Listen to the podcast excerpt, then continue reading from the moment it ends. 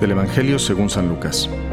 En aquel tiempo, cuando Jesús estuvo cerca de Jerusalén y contempló la ciudad, lloró por ella y exclamó, Si en este día comprendieras tú lo que puede conducirte a la paz, pero eso está oculto a tus ojos. Ya vendrán días en que tus enemigos te rodearán de trincheras, te sitiarán y te atacarán por todas partes y te arrasarán Matarán a todos tus habitantes y no dejarán en ti piedra sobre piedra, porque no aprovechaste la oportunidad que Dios te daba. Este verano que acaba de pasar, tuve la, gracia enorme de poder hacer unos ejercicios espirituales de mes eh, con unos sacerdotes jesuitas extraordinarios. Y una de las gracias más grandes que recibí y que me gustaría compartir con ustedes fue comprender que la alegría más grande de Jesucristo está en consolarnos, en traernos la paz. Esto ya lo había mencionado yo en algún otro episodio de este podcast. Pero aquí em, Jesús claramente está llorando por Jerusalén. Dice que llegó, contempló la ciudad y lloró por ella y que dice, si comprendieras tan solo lo que te puede conducir a la paz. Híjole, y la verdad es que yo no sé ustedes, pero yo creo que la paz es lo que el hombre más anhela en el fondo de su corazón. Porque al final la, la felicidad verdadera viene como una consecuencia de tener paz en el corazón. Por eso Jesucristo es llamado príncipe de la paz, ¿no? Cuando, cuando es anunciado Em, por el profeta Isaías, ¿no?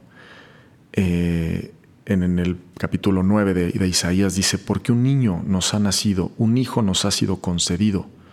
Sobre sus hombros llevará el principado y su nombre será consejero admirable, Dios fuerte, Padre eterno y príncipe de la paz. Isaías 9, versículo 6. Príncipe de la paz.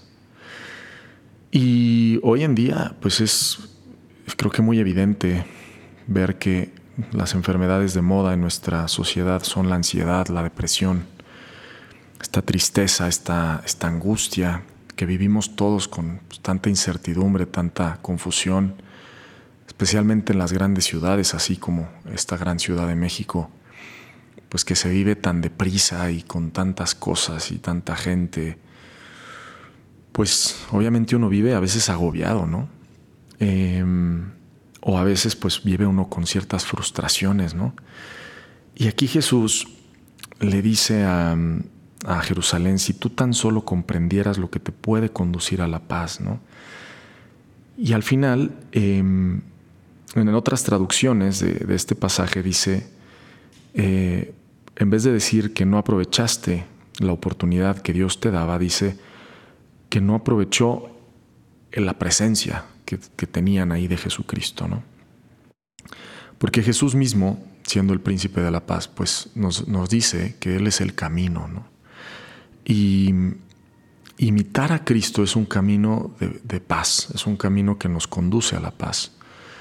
Em, precisamente imitarlo en esa pobreza de espíritu, ese sano desprendimiento, ¿no? y saber como dice Jesús, sean mansos y humildes de corazón, como yo soy manso y humilde de corazón, porque pues la mansedumbre es esa virtud que nos permite aceptar la voluntad de Dios con fe, con paciencia, con confianza, y es no querer controlarlo todo, ¿no? Porque cuánto, cuánto nos, nos pesa el no poder controlar todo, cómo nos desesperamos a veces y eso nos lleva a, pues a enfadarnos, ¿no? Es el sentir que las cosas no están bajo mi control y cada uno pregúntese, ¿no? Como qué tan controlador soy o qué tanto quiero yo tener el control de todas las cosas.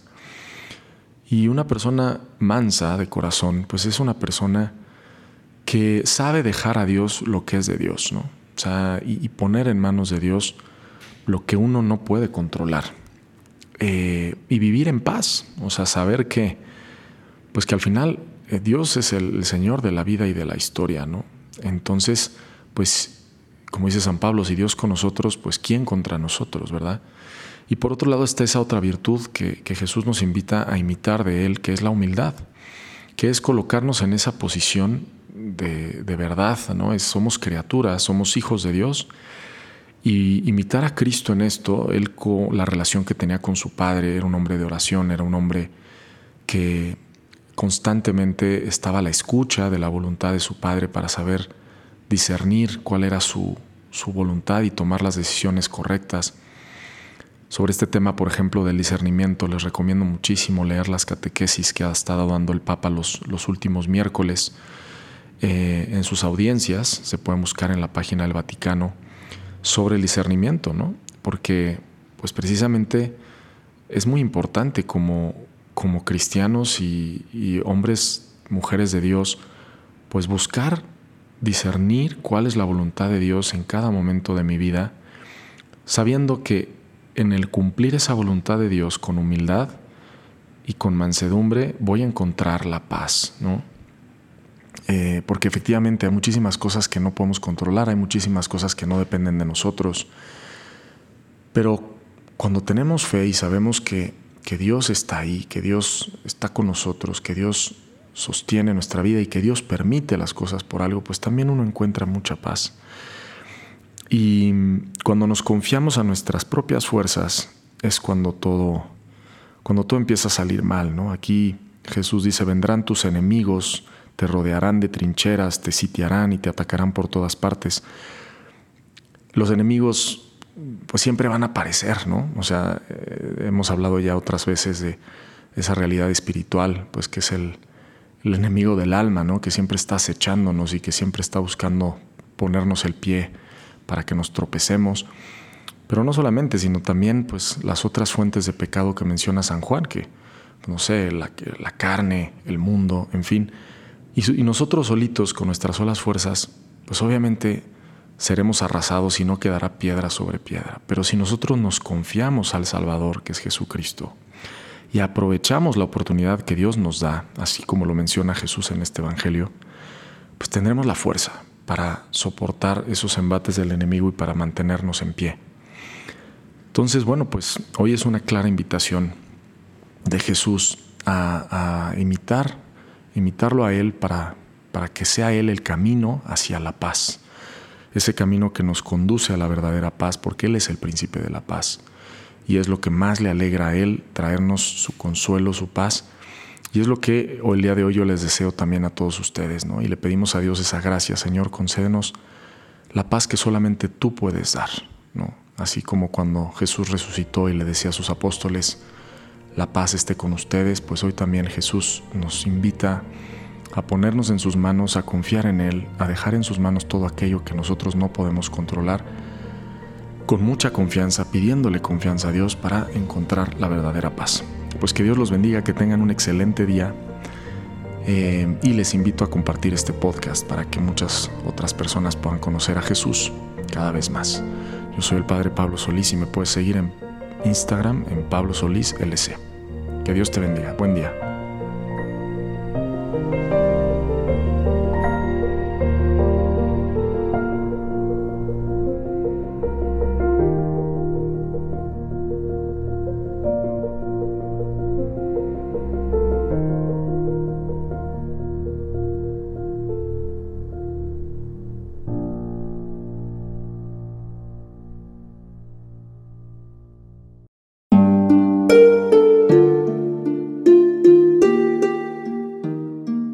¿Qué tal?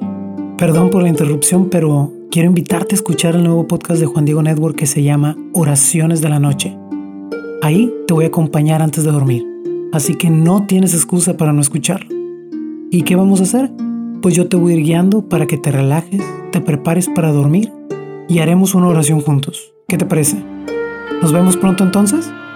Escúchalo en tu plataforma favorita. Solo sigue el link en los show notes de este episodio. Oraciones de la noche. No lo olvides, ¿eh? Nos vemos pronto.